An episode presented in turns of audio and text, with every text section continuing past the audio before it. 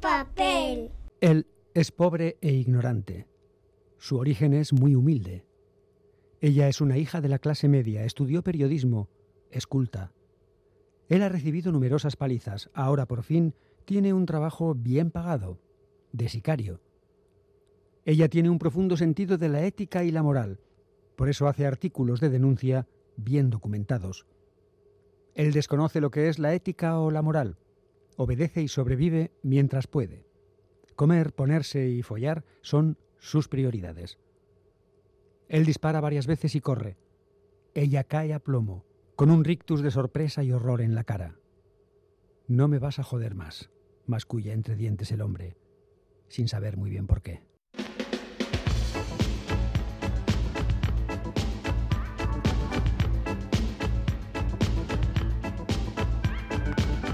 Pompas de papel.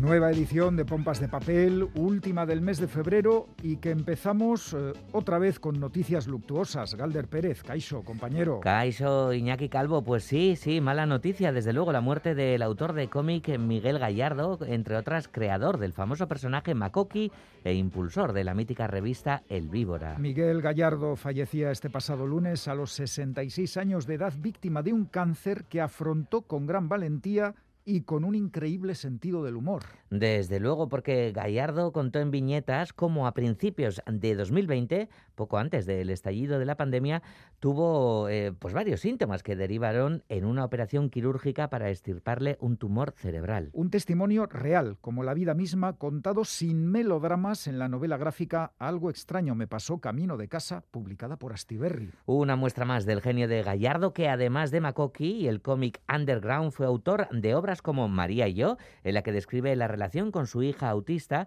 y un largo silencio en homenaje a su padre, soldado republicano. Y hay una obra póstuma de Miguel Gallardo que está a punto de publicar Astiberri, el gran libro de los perros, con las aventuras de Cala, su perrita adoptada, escrita a cuatro manos con Karin, su mujer. Pues nuestro recuerdo a Miguel Gallardo y también, como no, a Agur Abelín Linacisoro, actor y escritor euskaldun, agitador de la cultura, muy recordado mm, por su papel eh, de Shatur en la serie Goenkale, que era bibliotecario, con lo cual aquí, pues en Bueno, Pompas de. Papel, a ese personaje le queríamos mucho más, el bibliotecario de Arralde, que fallecía el miércoles a los 79 años. Voz de doblaje, actor, profesor de euskera, escritor, eh, Abelín Linacisoro deja una huella imborrable en la cultura vasca. Pues Miguel y Abelín, recordados en esta presentación de este Pompas de Papel que lleva las firmas y las voces de Félix Linares, Chani Rodríguez, Ane Zabala, Quique Martín, Iñaki Calvo. Roberto Mosso, Begoña Yebra, Goisal de Landavaso y Galder Pérez. No falta nadie, empezamos.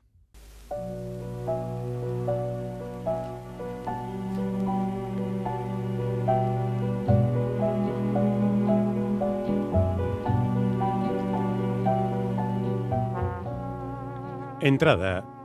Mary Higgins Clark. No se puede negar que la señora Clark demostró con creces su valía en el campo de la novela policíaca.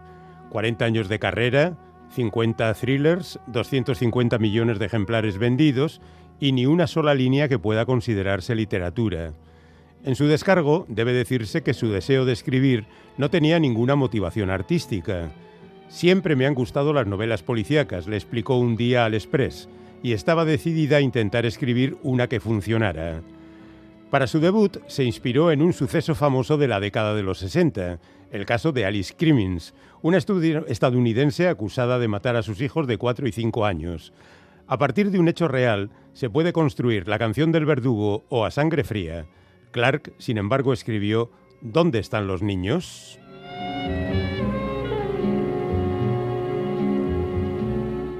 Este es un fragmento del Diccionario apasionado de la novela negra. Ha sido escrito por Pierre Lemaitre y publicado en castellano por la editorial Salamandra.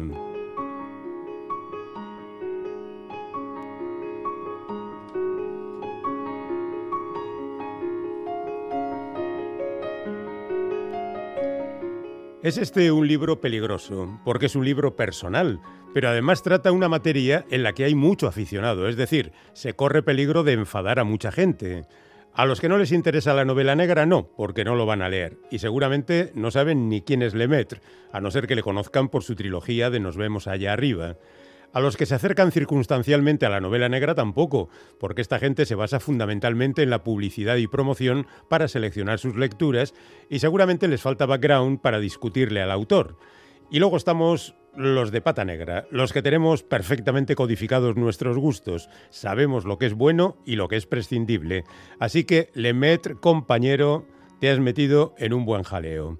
En principio porque este diccionario apasionado es caprichoso, es decir, que sigue tu capricho. Y podemos entender que esto incluye a algunos autores franceses a los que no conocemos por aquí, pero te llamamos chauvinista y ya nos quedamos tan tranquilos pero aceptaremos peor que excluyas a gente como Michael Connelly o John Connolly, aunque este tendría la disculpa de lo sobrenatural, o Alan Parks. Repasamos a los grandes y vemos que Raymond Chandler tiene menos espacio que Agatha Christie y nos duele, pero lo asumimos, porque después de todo, la gran dama del crimen tiene muchos más seguidores que el tipo al que se le olvidaba quién era el asesino en sus novelas, que esto ya te ocupas tú de remarcarlo, Pierre, ¿eh? Que te pillamos. Pero que Raymond tenga menos espacio que James Handley Chase, ¿cómo lo explicamos? Voy a ser malo y a desacreditarte un poco, compañero. Dices que el bueno de Chase ha sido adaptado al cine en una treintena de ocasiones, todas con poco acierto. Incluso recuerdas la adaptación, francesa por supuesto, de La carne de la orquídea y te olvidas de esa obra maestra estremecedora y brutal que es La banda de los Grissom, del tremendo Robert Aldrich, que adapta No hay orquídeas para Miss Blandis, con un inmenso Scott Wilson, que mejora su actuación de A sangre fría, y una Irene Daly que marcó para siempre la imagen de las matriarcas del mundo de los gángsters. Ya ves, Pieg, que te tengo vigilado. Pero me reconforta encontrar ideas comunes, como que Eric Ambler es un autor descomunal o que Elmore Leonard está sobrevalorado. Y esa comunión de admiración a Dangerman, o a Alta Tensión, o Cita con la Muerte, o Agente Secreto, que así fue conocida esta serie en diferentes países, una serie de los 60, que está a la altura, si no la supera, de la otra protagonizada por Patrick McGuhan, El Prisionero. Entre las muchas cosas buenas que tiene este libro está el hecho de que da tema de conversación, de discusión, con el autor, contigo mismo y con los colegas de esa asociación de seguidores del género negro que nunca creaste. Porque ya es hora de dejar las cosas claras. Los auténticos ya estamos cansados de tanto crimen noruego y lo que es peor, de sus millones de imitadores. Necesitamos confortarnos encontrándonos con las esencias.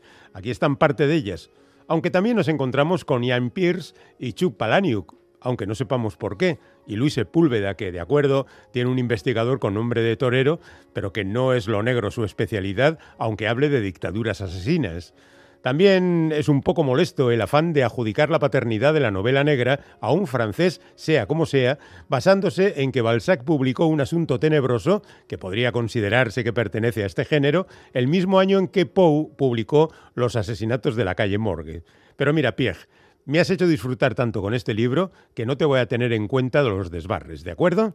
E insto a todos los aficionados a que hagan lo mismo que yo, leerla y luego acordarse de los antepasados del autor algo bueno seguro que sacarán.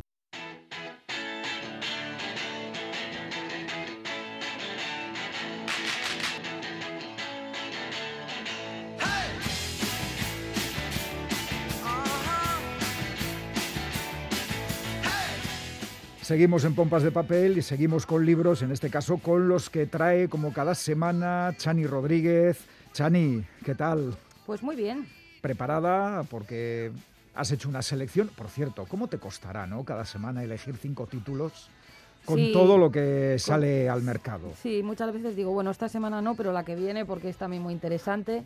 Fíjate, la semana pasada nos recomendaste un libro que se publicaba el día 21. Sí, pero esta vez más o menos están todos en su sitio. en las estanterías están más o menos todos. Huelen a tinta fresca. Huelen frescos, como siempre. Están todos en las estanterías. Todos son novedades. Venga, comencemos con el que abre la sección hoy. Pues la sección la va a abrir la novela Atentado, mm. escrita por Juana Salabert, que es una escritora que seguro que gran parte de la audiencia ya conoce porque tiene una trayectoria muy amplia, muy dilatada en el tiempo. Larga, fructífera y reconocida. Sí. El título del libro es elocuente, ¿eh? pero vamos a explicar que una mañana cualquiera, en una ciudad indeterminada del norte de, Francia, allí hay turistas, eh, viajeros, abuelos paseando a sus nietos, desempleados al sol, trabajadores, ciudadanos de toda clase y edad, y de pronto irrumpe lo innombrable. Mm. El terror que no se identifica de inmediato, pero del que ya hemos acumulado demasiadas experiencias directas o indirectas. Un grupo de islamistas radicales toma rehenes en el Teatro de Finis. El teatro es una obra arquitectónica singular, coronada por un fresco en el que predominan una gran sirena y un hipocampo. La violencia sin nombre está unida a las vidas de los personajes, su tiempo se acaba. Ante el horror surge la dignidad humana, la belleza, el último gesto, los relatos. Y en todas las vidas está presente la historia reciente, los lazos con el pasado, de migraciones, huidas, exilios, desengaños, traiciones, búsquedas airadas de sentido y también afectos profundos. Las novelas o las historias sobre atentados tendrán protagonistas distintos, pero el, el resultado suele ser siempre Lo el que- mismo sí. a nivel humano y a nivel moral. Eso es. es. muy importante. Lo innombrable, ¿no? Como Sí, comentábamos. Esa- Irrumpe de pronto. Eso que rompe con todos los esquemas, con toda la tranquilidad, con todo, con todo lo que estabas sintiendo, viviendo, respirando en ese momento. Así es. Uf, muy fuerte, atentado. Juana Salaver. Que, cuéntanos algo de Juana Salaver, Chani. Bien, yo decía, tiene una larga trayectoria, pienso que es bastante conocida, pero bueno, vamos a recordar que nació en París, que estudió letras modernas en Toulouse, que es novelista y traductora. En 1996 publicó casi simultáneamente Varadero y Arde lo que será. Arde lo que será fue finalista del Premio Nadal. En 2001 obtuvo el premio Biblioteca Breve con su novela Velódromo de invierno y en 2007 ganó el premio de novela Fernando Quiñones con El Boulevard del Miedo. Algunas de sus novelas y relatos se han traducido a distintos idiomas. Muy bien, pues ahí está la Juana primera Salaver. propuesta, Juana Salaver. Seguimos con más libros que has seleccionado y por algo lo habrás hecho. Es que es curioso este libro, ¿eh? Es curioso. Jantipa o del morir, Ernesto Castro, temas de hoy. Es la primera novela de este autor y es, dicen, una bomba de oxígeno en un mundo panfletario. Cinco mujeres se reúnen en la que podría ser su última noche. Escondidas en un barracón de Auschwitz, Uf, enfrentan sus creencias sobre por qué merece la pena vivir y por qué matar. mm, Podría parecer un debate teórico más, pero mm, en el campo de concentración eh, la vida y la muerte no son solo conceptos vagos. Jantipa o del morir es una novela conversacional, una recuperación del diálogo como senda filosófica y una ficción de ideas sobre la condición humana. Es también el primer tono de esta tomo, de esta trilogía platónica, el debut narrativo del que también dicen que es uno de los pensadores más brillantes de su generación. es joven, es del año 90. Eso es, es Sí, que es muy joven, ahora vamos a echar cuentas, pero fíjate con la edad que tiene, Ernesto Castro es profesor de estética en la Universidad Autónoma de Madrid, donde elabora su propio sistema filosófico, el naturalismo genérico lo llama. Ole. Ha publicado media docena de ensayos, entre los cuales cabe destacar El Trap, Filosofía Millennial para la Crisis en España, Realismo Postcontinental, Ontología y Epistemología para el siglo XXI y Memorias y Libelos del 15M. Y tiene un canal de YouTube con más de 120.000 suscriptores, donde ahí publicas pues, los vídeos de sus clases, entrevistas, conferencias. Pero vaya, vaya personaje, Ernesto Castro. Es un, un hombre del renacimiento millennial. Totalmente. ¡Qué barbaridad! El otro día vi en Instagram una presentación de este libro que le hacía Luna Miguel, la poeta y editora Luna Miguel, y me divirtió muchísimo el arranque, la lectura que hizo Luna, porque por lo visto este hombre tiene mucho afán por comprar cosas al por mayor. O sea, si comp- no compra un rotulador, compra un paquete entero, un paquete entero de infusiones. Le pasa también con los libros, ¿eh? que ahí lo hilaba Luna, pero me, me divirtió mucho. Decía, tiene infusiones, en, eh, tiene un cajón de la cocina lleno de infusiones, incluso tiene alguna para ayudar al dolor eh, menstrual. Decía Luna Miguel, a ver, Ernesto Castro no menstrua. Y así, muy divertido, ya digo. Muy fenomenal. Y es, es un tipo realmente interesante y sorprendente que, habiendo nacido en el año 90, Fíjate no tú. me he equivocado, ha nacido en el año 90, tenga este pedazo de currículo. Pues nada, nada, oye, a darnos un poquito de envidia y si queremos conocerle bien, a leer sus libros. Vamos ahora con otro que es de una autora muy, muy, muy conocida. Y aquí en Pompas de Papel le conocemos. claro, y además que es de Bayona, Ujú. nació en Bayona, vamos, Marida Rosek. Uh, Y el libro, Hola, el libro ya es un clásico, casi un clásico contemporáneo. sí, Marranadas. ahí es nada. Que dirá, bueno, pero este libro ya tiene un tiempo. Efectivamente, tiene un tiempo, pero eh, Tránsito Editorial lo ha relanzado también con una nueva traducción de Regina López eh, Muñoz. Recordamos de qué habla Marranadas. La insólita metamorfosis de una bonita dependiente de perfumería es la peripecia a través de la cual Marida Rosé compone esta fábula a un tiempo cándida y violenta, esta alegoría apenas futurista de la vida en cualquier gran ciudad europea, esta parodia sangrienta y desternillante del ansioso consumismo que nos arrastra a todos. Este despiadado retrato robot de políticos lujuriosos, neonazis aburridos y presentadores de carroña televisiva. A pesar de la tremenda corrosividad del asunto, a las pocas páginas de embarcarnos en, en marranadas, enseguida bueno, vamos a sentir la satisfacción de haber encontrado una novela que se impone por, por sus propios méritos. De hecho, cuando se publicó, la primera edición digo, en un mes y medio con esto del boca a oreja vendió 120.000 ejemplares, sin apoyo, sin, sin marketing, y ahí sigue vendiéndose bastante bien desde, desde entonces, o sea que fue todo un éxito, un éxito extraordinario. Sigue siéndolo, porque si no, no lo reeditarían, ¿verdad, Chani? Claro, sigue suscitando interés porque efectivamente si no, no lo reeditarían. Bueno, pues eh, vamos a bajarnos de, yo creo, de un poco de- de- del salvajismo de Magui Dagiusek y su provocación, y con un título aparentemente más suave. Sí, Amapolas en octubre. Ya te digo, Es en cierto modo también una- un relanzamiento porque este libro lo publicó Tres Hermanas, es una- un libro de Laura Riñón Sirera y ahora también lo saca Tres Hermanas, pero ¿qué pasa? Que ahora está ilustrado por Fernando Vicente, que es un gran, ilustrador- gran ilustrador. Sí, que por- e- ilustrador. ha, ha ilustrado, por ejemplo, Cumbres Borrascosas también, creo, en Tres Hermanas. Y hiz- hizo un cartel de la Feria del Libro de Madrid muy bonito, que igual se recuerda porque era una chica con un libro en el pecho y lo atravesaba como una flecha de Cupido. Qué bonito. ¿Lo recuerdas? Lo recuerdo y Fernando Vicente ha ilustrado, ha ilustrado hace un año y medio un libro sobre Beethoven. eh, muy bonito también. Está trabajando bastante. Mucho, es que es un, es muy, está muy cotizado Fernando Vicente. Y ahora le ha puesto su arte de ilustración a Amapolas en octubre de Laura Riñón Sirera. Cuéntanos algo Sí. de este libro, Chani. Ha puesto su arte al servicio de Carolina, que en el filo de sus 40 años pasa sus días entre una habitación de hospital y, su librería y se ve envuelta en una auténtica encrucijada. Sus padres, alrededor de los cuales gravita su vida entera, han sufrido un terrible accidente. Su padre ha fallecido y su madre, consciente pero sin habla, se recupera en una clínica. Los encuentros con la madre convaleciente le sirven a Carolina de pretexto para desvelar la crónica de su existencia y la de sus amigos y familiares en medio de una familia que tenía todos los mimbres para mm, saborear la felicidad, pero que acaba por ser tremendamente desgraciada. Carolina termina por reconstruir su identidad a través de una curiosa terapia que idea también para ayudar a su madre, Bárbara, y para sacarla de su lecho de enferma. Cada tarde le hará compañía y le leerá libros que han significado algo para ella en momentos clave de su juventud. La elección de títulos responde a la peculiar cabeza frenopática de lecturas de la librera que le ayudará a exorcizar sus demonios. Ah. Así que este es el punto de partida. Bueno, Pues muy Ya va. interesante, muy chulo. Sí, veo alguna coincidencia entre alguna, ¿eh? entre la protagonista y la autora, eh, Laura Riñón Sirera, que ha publicado un libro de relatos Dueño de tu destino, y las novelas Amapolas en octubre, El sonido de un tren en la noche y todo lo que fuimos, estas tres últimas todas en, en Tres Hermanas libros.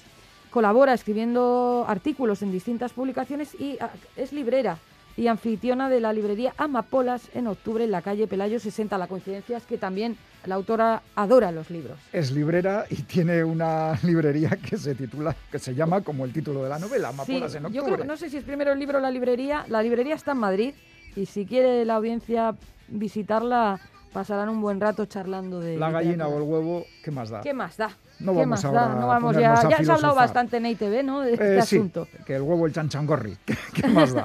bueno, el último libro por hoy, uy, uy, uy, ¿qué es esto de Tinder? Bueno, bueno, esto nos lo trae además una mujer que a mí me encanta como escribe, muy atenta a todos los cambios, muy viva. Es Jimena Sabadú. Que publica en Turner, la prestigiosa editorial, que además yo creo que ganó eh, fama con, con La España vacía, el celebérrimo ensayo de, de Sergio del Molino. Bueno, Sí. pues nos trae la conquista de Tinder. Es un tema bien distinto, ¿no? Al aludido de la España Tinder vacía. se supone que es para intentar conquistar, ¿no? Claro, Tinder es una app para ligar. Sí. Mm.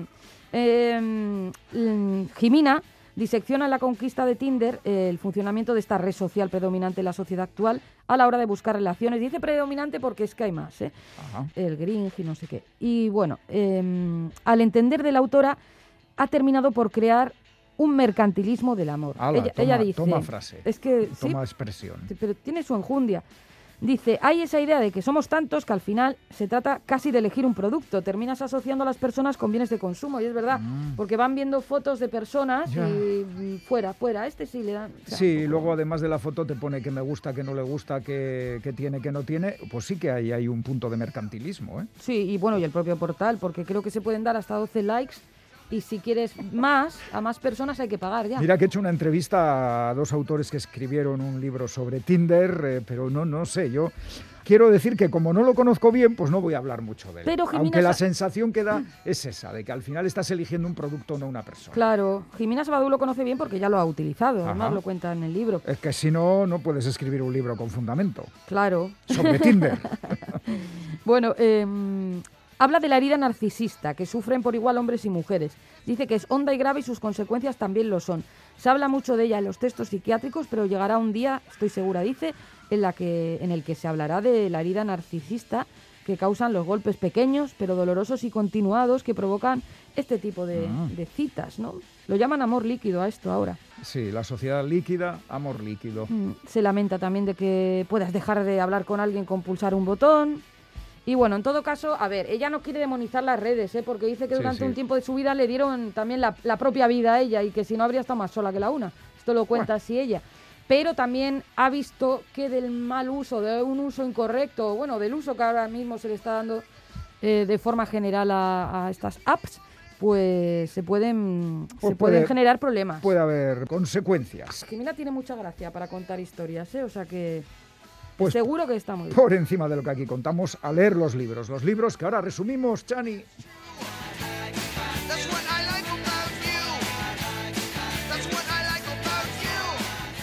El primer libro del que hemos hablado es Atentado, escrito por Juana Salaver y publicado por Alianza Editorial. El horror de lo innombrable. Jantipa o del Morir, firmado por Ernesto Castro, publicado por Temas de Hoy. Conversando en Auschwitz. Marranadas, Mari Darrosec, eh, publicado por Editorial Tránsito. Un clásico moderno, ¿qué vamos a decir de marranadas? Ya, totalmente. Amapolas en octubre, escrito por Laura Riñón Sirera e ilustrado por Fernando Vicente, publicado por Tres Hermanas. Convalecencia y terapia con libros, como no, lo mejor. La conquista de Tinder, eh, por Jimena Sabadú y publicado por Turner. Pros y contras de Tinder, que a ver los hilos. A Chani. los hilos, sí. Es que ricasco, pero Geruarte también, porque nos vas a traer enseguida otro libro. Otra cosica. Y ahora viene el eh, noveno arte, el cómic. Qué bien, Eh, qué qué bien. ¿eh? El escocés Grant Morrison es uno de los ilustres miembros de la invasión de guionistas británicos que tan bien le vino al cómic estadounidense hace ya tres décadas. Morrison y otros autores como Neil Gaiman, Alan Moore, Peter Milligan, Warren Ellis o Mark Millar revocaron totalmente la fachada y los interiores de la vieja casona de los superhéroes americanos y le dieron una buena sacudida a la industria del cómic en general. Del paso de todos ellos por la editorial DC quedan huellas imborrables en distintas series y personajes, y en el caso de Grant Morrison, sus mayores éxitos fueron Animal Man, La Patrulla Condenada, Los Invisibles y sus aportaciones a mitos del noveno arte como Batman o Superman. Pero la obra del autor escocés abarca campos más allá de los superhéroes, y este año 2022 se ha reeditado uno de sus títulos más relevantes, El Misterio Religioso, un cómic que en 1995 ganó un premio Eisner y que ha aguantado perfectamente el paso de estos últimos 27 años. El misterio religioso nos lleva a un pueblo inglés ficticio llamado Towneley, donde el alcalde ha recuperado la antigua costumbre de representar de forma teatral episodios bíblicos como el ángel caído, la expulsión de Adán y Eva del paraíso o el calvario y crucifixión de Jesucristo. La escenificación de estos misterios es un intento del alcalde para ganar popularidad entre sus vecinos, porque el pueblo atraviesa una profunda crisis con altos índices de desempleo y delincuencia callejera.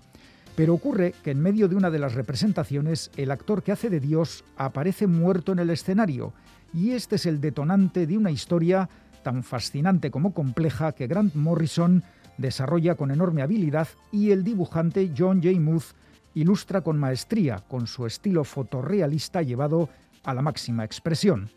Con el pueblo conmocionado por el asesinato del doctor Bell, que era quien interpretaba el papel de Dios, llega desde Manchester para hacerse cargo de la investigación el subinspector Carpenter. Desde el primer momento se intuye que no es solo un policía en busca de un asesino y que guarda algún oscuro secreto que le atormenta. Sus pesquisas le permiten comprobar que el fallecido era una persona muy poco querida en Towneley, que el alcalde está implicado en casos de corrupción y abusos sexuales, y que en el pueblo, además de malestar por el paro y la delincuencia, hay una ola de racismo y xenofobia. Todo esto lo conoce muy bien la periodista local Annie Wolf, que intenta ayudar al inspector Carpenter y a la vez contar la gran noticia que le permita dar el salto a un medio de comunicación más importante. Sobre estos cimientos argumentales, Grant Morrison levanta una intrincada historia, un thriller psicológico que se adentra en lo más profundo del alma humana y deja al descubierto sus miserias y limitaciones. La editorial ECC sigue adelante con su biblioteca Grant Morrison, publicando en castellano todas las obras de este gran autor para el sello estadounidense DC. La última hasta el momento es El misterio religioso, imprescindible, no os la perdáis.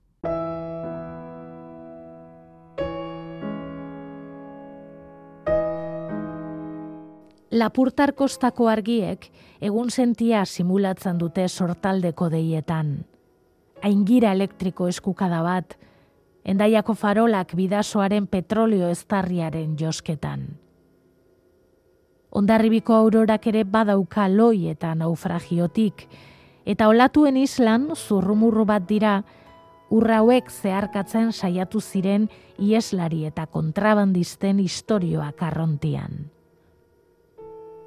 Bosforoaren antonimo den itxasarte honetan alferrik beharko luke guztiak diozu. Eta zigarroari azken zupada eman bitartean, itxasora bidean jatek berriz ere urratuko dute zauria.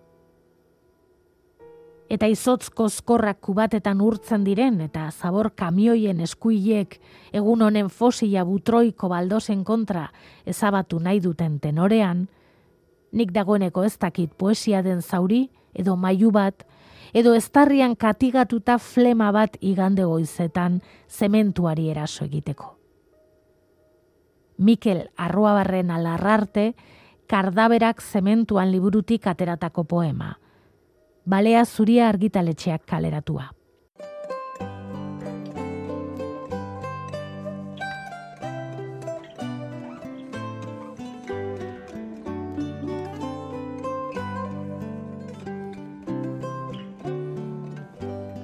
Tiempo para la charla en Pompas de Papel. Hoy recibimos a la escritora vizcaína Esther Zorrozúa porque acaba de publicar en la editorial canaria Baile del Sol la novela Archipiélago Vidasoa. Zorrozúa, filóloga, doctora en literatura, profesora y colaboradora en periódicos y revistas, vuelve a la novela cuatro años después de publicar Vida secreta del ornitorrinco. Antes la autora había publicado otros libros, La casa de la galea, Bilbao ciudad abierta, Contraluz, Fuga para un pianista. En Archipiélago Vidasoa nos habla de la generación millennial, esos hombres y mujeres que se mueven en la treintena y que no han tenido ni estabilidad laboral ni estabilidad emocional, como se cuenta en la novela. La protagonista es Ariana, una fotógrafa freelance que va deambulando entre amor y amor y trabajo y trabajo, que tiene una relación pésima con una familia que vive a caballo entre España y Francia y que son como islas en un archipiélago, cercanas y a la vez distantes, incapaces de comunicarse entre sí. Hola, Esther Zarrozúa, bienvenida a Radio Euskadi. Hola, Quique. Bien hallado. Un, un pla- un placer volver a saludarte. Lo mismo digo una vez más, sí. Oye, bonito título, ¿cómo surge el título? Bueno, pues eh, surge de esa situación personal de la protagonista y de su entorno, de ese sentirse isla, pero también junto con otras islas, y bueno, pues de, de los conocimientos básicos que tenemos de geografía, ¿no? Conjunto de islas archipiélago, Sí, sí. el Vidasoa, entre esa frontera Claro, hoy hace- en día que- más simbólica que real. Sí, pero que hace de gente Sí, por donde hace, se mueven eso los es, protagonistas. ¿no? eso de- es, sí, sí, sí. Me gusta cómo lo cuentas. Hay un momento en el libro que lo dices, dices, el mundo avanza empujado por la inercia de su vértigo. Todos somos islas de un inmenso, un inmenso archipiélago que gira frenético sin conciencia de su origen ni de su destino. Sí, así es. ¿Cómo cambian los tiempos? eh? Antes cuando todo parecía que, que tenía un, que- que- que estábamos en un carril, Ajá. y que no nos íbamos a salir de, ese carril nunca. O igual podíamos coger un caminito para un lado y volver otra vez al carril principal. Ahora ese carril principal no se vislumbra tan fácilmente. Que va, que. Antes las rutas eran más seguras, ahora Mm. todo se diluye y no hay, no sé, en la era de la tecnología, cuanto más GPS tenemos, yo creo que más difícil nos resulta llegar a nuestro destino. Pero esto de la generación mi- millennial no ha pasado siempre. ¿O es una característica especial de esta generación? Bueno, eh, generaciones perdidas ha habido, la más famosa yo creo que es la de entreguerras Entre mundiales. sí. Eh, y seguramente habrá habido otras de las que igual ni siquiera tenemos constancia. Bueno, pero aquí, bueno, entre, la- aquí entre nosotros la generación de- que sale de la guerra civil también, ¿no? Es una, sobre todo los perdedores también es una generación Eh, perdida. también ¿no? es otra generación perdida, sí, pero es que esta tiene unas características especiales Mm. y es precisamente eso, que no sale de una guerra, que es una generación que ha nacido en una época de bonanza económica, que más o menos cada uno en, en la medida de sus circunstancias familiares, pero pues ha tenido de todo, no le ha faltado de nada. eh, a la que se le ha dado un libro de instrucciones que le decía, pues haz esto, esto, esto y alcanzarás esto, porque había funcionado a la generación Sí, de sus sí, padres, sí, y sin embargo, con todo eso, pues no les ha funcionado y se, se les ha ido todo el mundo al garete. Entonces, claro, no es lo mismo eh, no tener y seguir en la pobreza a cualquier nivel que haber tenido y haberlo perdido. A mí me parece mucho más frustrante la segunda situación, que es la que está viviendo esta gente. Y además, claro, eh, produce una eh, indefinición sobre el futuro total. O sea, no, no, no es algo solamente que tenga que ver con el mundo laboral, ¿no? Es, No, no, no, no, es, no, es es que algo es que tiene que ver con su, que- con su estabilidad emocional. Mira, claro. coloqué en la cabecera del libro una frase de Benedetti Mm. que jo, es que me parece que, que- que le va al pelo a todo lo que cuento. Sí, cuando creíamos que teníamos todas las respuestas, de pronto cambiaron todas las Todas preguntas. las preguntas, efectivamente, eso es, pero a todos los niveles. Entonces ha sido como un revolcón inmundo y ahí, ahí andan los pobres intentando salir. Que seguro que saldrán, como han salido otras veces, pero bueno, mientras tanto, pues, pues no lo están pasando bien. Ujú. Bueno, hay, hay muchos actores en tu libro, pero hay una gran protagonista que es Ariana, Sí. eh, que no sé si tiene que ver algo con la Ariadna del Sí, mito claro. griego, la, de, la del Sí, hilo la- de la Ariadna. del hilo de que- Ariadna, que, guía a claro. Teseo en el, en el- Eso en es. el laberinto del Minotauro. Eso es, ¿no? qué mayor laberinto que el que tienen Claro, claro, claro. enfrente, sí, sí, es, Pero- es pero- simbólico. Oye, en la novela tejes una especie de ecosistema de padres y abuelos marcados por la guerra civil y de hijos y hermanos que no se entienden. Eh, ¿Es producto lo uno de lo otro o cómo, cómo va esto? Eh, no, no, no, no necesariamente, no. Yo creo que es más producto de la situación personal de Ariana como, como personaje desubicado. Eh, De todas formas, eh, como decíamos antes, Ariana sí que es una mujer sobre todo insatisfecha. O sea, Sí. no, no- no solamente es una cuestión de, de la realidad millennial en la que vive, de, de incertidumbre total en, en cuanto a lo laboral y a lo económico, sino que ella es una mujer profundamente insatisfecha. ¿Por qué es tan insatisfecha? Sí, bueno, pues porque de vez en cuando salen así, como ella misma lo dice en algún momento, perros verdes, ¿no? Sí. En la generación anterior salió su tía Chantal, que es un poco un, su, de su unión. contrafigura, Sí, ¿no? eso es, sí. Y, y que, bueno, sin intentar desmontar demasiado, pero al final terminan juntas. Eh, juntas porque, porque pues eso, se atraen, ¿no? Tienen características comunes. Eh, no, o sea, no pretende ser tampoco eh, su carácter definitorio de toda la generación, pero sí que de vez en cuando surgen personajes que reúnen esas características. Y en este caso coincide tía y sobrina. Por cierto, que, que en esa indefinición en la que se mueve, su mundo sentimental es un auténtico caos. Un desastre. Un desastre, ¿no? Un desastre, sí. O sea, que decir, no, no encuentra eh, una fijación sentimental estable porque tampoco ella eh, ve claramente por dónde va el asunto del amor, ¿no? Me da la No, impresión. y además le da muchísimo miedo el compromiso. Tú pones a, a Ariana en un compromiso con su hermana, con un embarazo de por medio, que es, bueno, que, que te deja flipado. O sea, que decir, tú cuando lo cuentas, dices, es que lo cuentas de tal manera que ni siquiera la propia protagonista sabe por qué hace lo que hace, ¿no? Eso es. A ver, a ver cómo, cuéntanos un poco cómo, de, cómo, cómo se te ocurrió esta idea y cómo la desarrollaste. Es que ya digo que es una idea clave para la novela. Bueno, a ver si... Es que claro, es que tendría que destripar Claro, bastante. por, por eso digo que a veces, a veces hablar de, de- de algunos... de- hablar de algunos libros es fácil, pero Ya. cuando hay un elemento clave en una novela Sí, sí, sí, que no quieres destripar, Claro, es que cómo lo cuento ¿cómo sin lo, cómo lo- destripar. cómo lo cuentas? ¿no?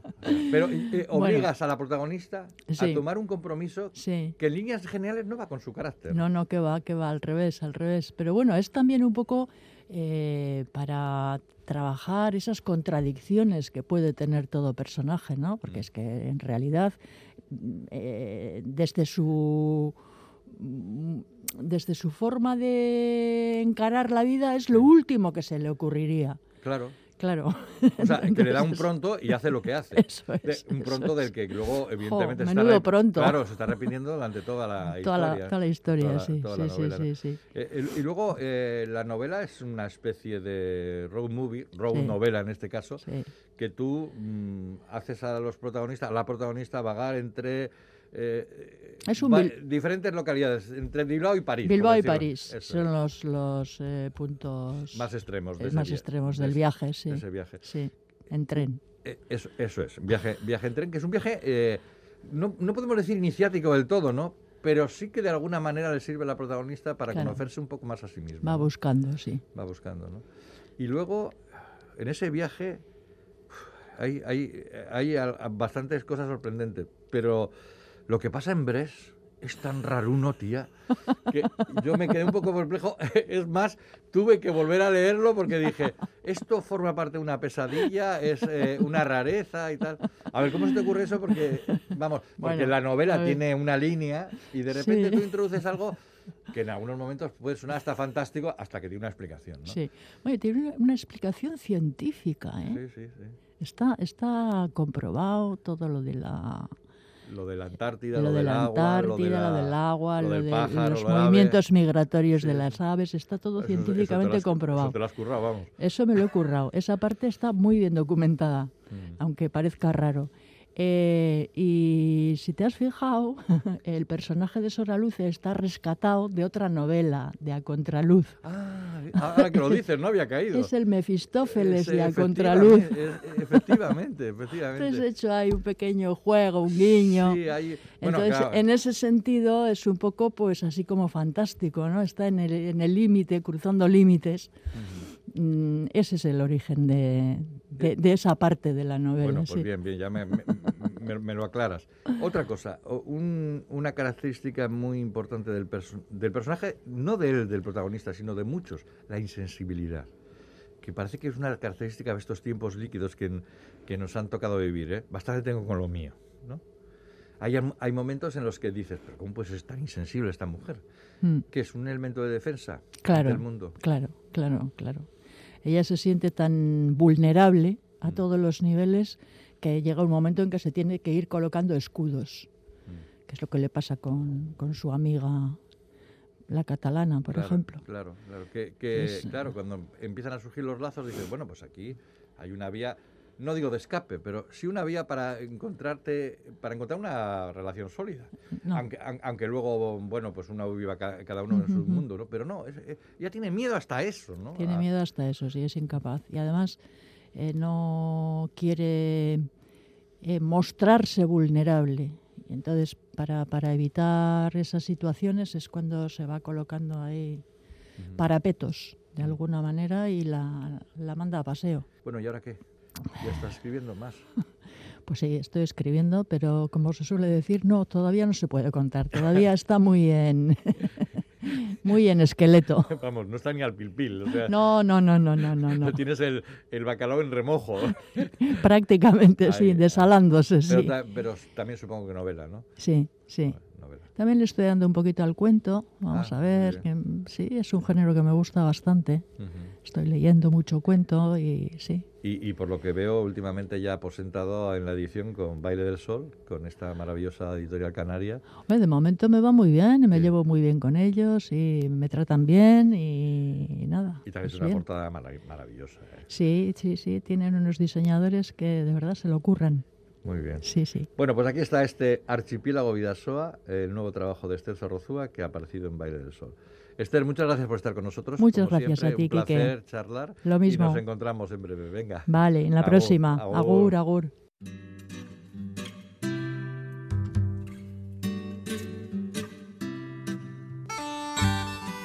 Ez zigun inork irakatsi, baina beti jakin genuen erra eta maitasuna bereizten. Eta gure biziak mugak zituela non nahi. Eurite sasoian bidea mozten zuen erreka bat. Parajeak ez ezagun egiten zituen elurte bat. Bidea mozten zuen zuait zain irauli bat. Albokoak eskutatzen zituen mendilerro bat. Así comienza el libro Elurra, Elurraren Gañean, escrito por Castillo Suárez e ilustrado por Chacur Gorría.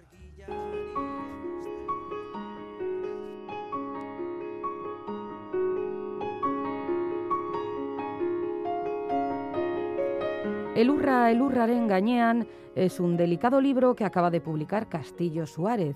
Se trata de un poemario, aunque también se incluye algún texto de prosa poética, que compila textos que la Navarra ha ido eh, leyendo en presentaciones de libros, homenajes, aniversarios, como lo del- los del Berría o de Euskal Chaindía, por ejemplo. Y bueno, también incluye textos que ha ido publicando en la prensa escrita. A pesar de ser, eh, escritos eh, con mucho lirismo, son textos de gran belleza formal, palpitan también como artefactos cercanos a la crónica. Nuestra cotidianidad y el contexto político en el que nos desenvolvemos tienen una importancia que revelan los campos semánticos que emplea. Aduana, campo de refugiados, hipermercado, periódico, autovía, vecindario, cárcel, ordenadores. Algunas piezas reflexionan sobre temas muy concretos, como, por citar alguno, la memoria histórica. Memoria iragana baino gehiago da. Iraganak lekukoak behar ditu, garaileak, garaituak, balak, zauriak, hildakoak, debekuak eta zigorrak. Memoriak, ordea, ezin du kanpoan ezer utzi. Samina eta nahi gabea izendatu behar ditu. Akordua eta aitortza. Memoria, etorkizuna ere bada. La lengua, el euskara en concreto, es otro de los grandes temas del urra elurraren gainean. Bizi garen ibarrean ikasi nahi dugu, eta lan egin, baina batez ere gure hurbilekoak maitatu eta zaindu.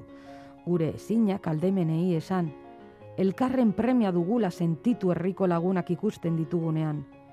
Aserretu eta adizkidetu etxekoekin. Maiz egi euri ari du teilatuen artean hemen. Ibaia burlatu egiten da autobia putzuz bete. Eta etxiak hartzen gaitu ustu egiten direlako etxeak eta dendak itxi, erdaraz entzuten delako euskaraz egiten zen tokietan. Tanto en las ilustraciones como en los textos, la naturaleza está muy presente y es muy poderosa. Suárez nos habla de la lluvia, de los ríos, del mar, de la nieve, de las nubes, de las flores. Son elementos que funcionan como metáfora, pero también como marco arraigado firme. El Urra, el Urraren Gañán es un texto lúcido, inevitablemente melancólico, pero también esperanzado. Baina ez da ametsaren nolakotasuna sola duena orain, amets egin nahi dugula baizik, bulkada eder batek esango digu nola, laharraren minak jarraitzen usten ez digunean ere. Errime maite duen jendea gara, etxirik gabe.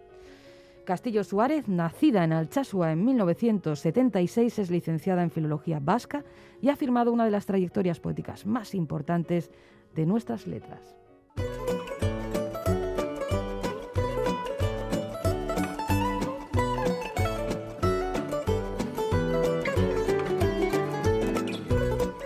Ya es tiempo para el concurso de pompas de papel. Las respuestas al enigma que nos planteó Bego Yebra los pasados 12 y 13 de febrero son estas.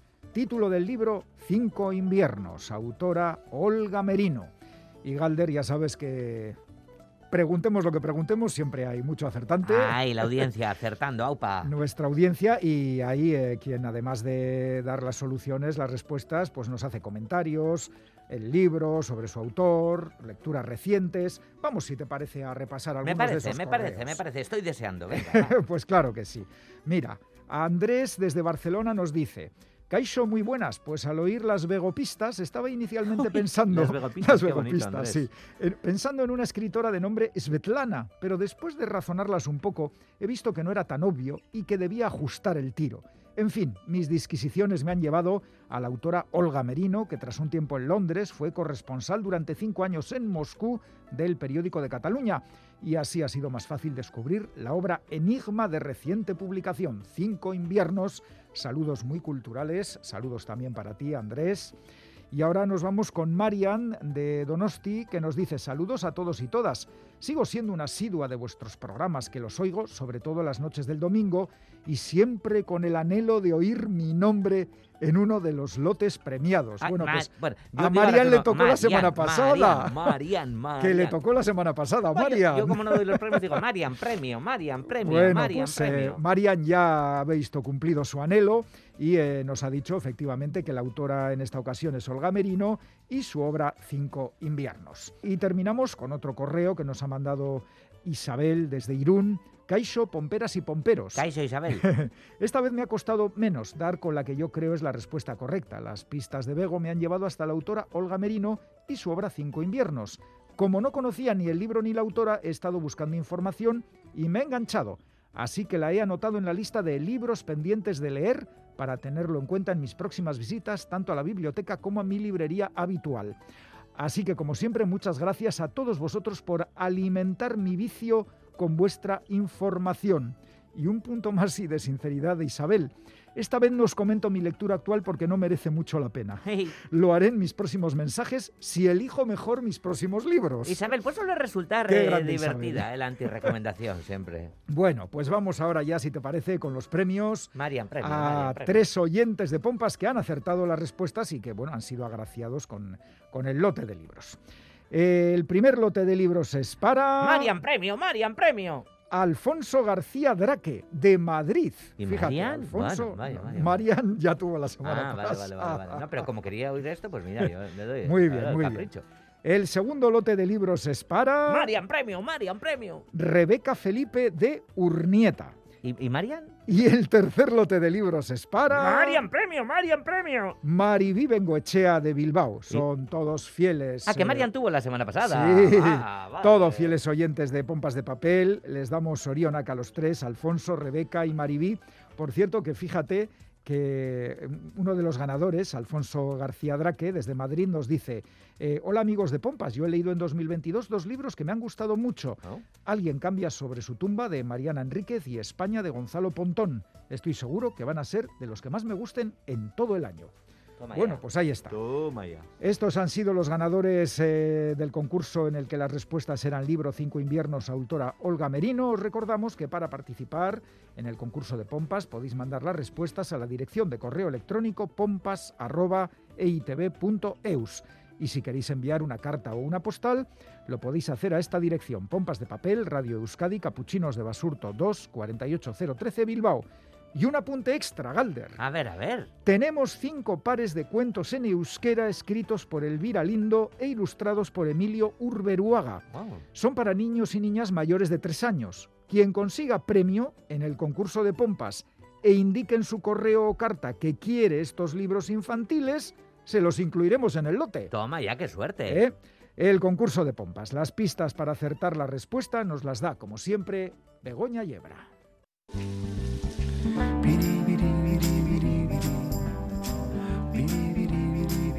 Hola pomperos, pomperas. Pues se acaba febrero. Así llegamos a Navidad antes de que algunos guardéis el árbol. Está bien que lo hayáis quitado, pero no me neguéis que muchos y muchas no lo habéis subido al altillo. Levantaos del sofá y guardadlo ya. En fin, voy con las pistas porque os estáis pareciendo demasiado a mí para cosa buena.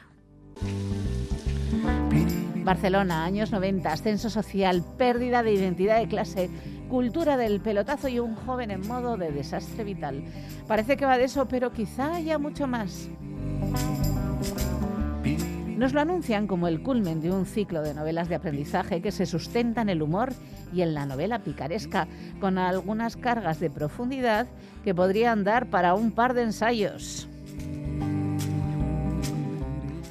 La autoría responde a un exfutbolista amante del arte. Y no digo más porque es que me estoy convirtiendo en un flete. Y la pista definitiva. Durante cinco años trabajé como redactor de las guías verdes Michelin. Según me advirtieron el primer día, solo nueve personas en todo el mundo se dedicaban a esta tarea. Naturalmente no los creí, aunque el dato me halagó. Fui un empleado mediocre. Me asaltaba la inseguridad a la hora de asignar estrellas y nunca dominé el vocabulario que se necesita para elogiar un atardecer. Además, preparaba con escaso entusiasmo mis cuadernos de viaje y me excedía en el uso de fuentes poco verificables. Sin embargo, el jefe de nuestra división, Monsieur Dillon, me tomó aprecio desde que entré en su oficina. Le sorprendieron mis protestas ante el documento con el que renunciábamos a nuestros derechos de autoría. Creo que le agradó cierto comentario sobre la cantidad de cláusulas que me obligaron a firmar. Que la suerte os acompañe. dardararen interpretazioa. Tokion lurrikara batek iria inarrosi duenean, erraza da. Gitarraren soka bat aske usten denean. Arropa jaso berri denean, patioko soketatik. Aurrak lo hartu eta ipuinaren zati bat kontatu gabe usten duenean, zure ahotzak. Edo hile mostaile adeitzuak bizarra kutsiaz egin behar dizunean. Partituran dagoena irakurtzea baino ez da. Partituran dagoena irakurtzea baino ez da. Erraza da alaber, zigarroa pizteko begiak jeitzi, eta espainkera egiten duenean zure kokotzak gustokoa ez zaidala badakizun baina, benetan sentitzen duzun eta kontatu behar didazun zerbait esatera soa zenean. Altabozetan, 50 ways to leave your lover.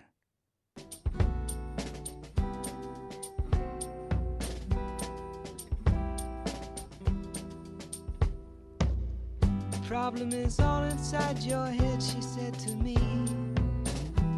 Answer is easy if you take it logically. I'd like to help you in your struggle to. edo egile eskubedirik ordaindu beharrik ez dagoen beste dozein kanta. She said it's really not my habit to intrude. Furthermore, I hope my meaning won't be lost or misconstrued. But I'll repeat myself.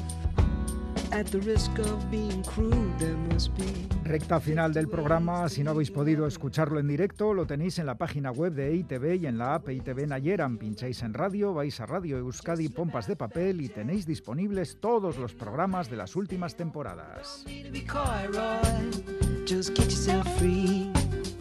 Hop on the bus, Gus. You don't need to discuss much. Con Anne Zavala recitando versos de Arcaich Cano y música de Paul Simon, termina esta edición de Pompas de Papel. Sí, qué buen eh, regusto nos ha dejado. Bueno, ya sabéis que esto no es un adiós, sino un hasta pronto, un Gerbarte entonado por Quique Martín, Félix Linares, Ane Zabala, Chani Rodríguez, Iñaki Calvo. Hoy sal del andabaso Roberto Mosso, Begoña Yebra y Galder Pérez. Así terminamos. Esquerri Casco de Noí. Agur.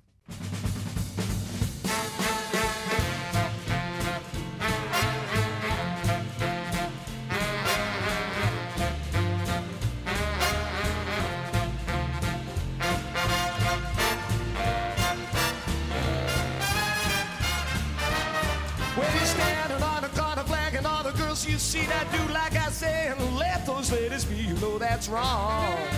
No, man, you know that's wrong.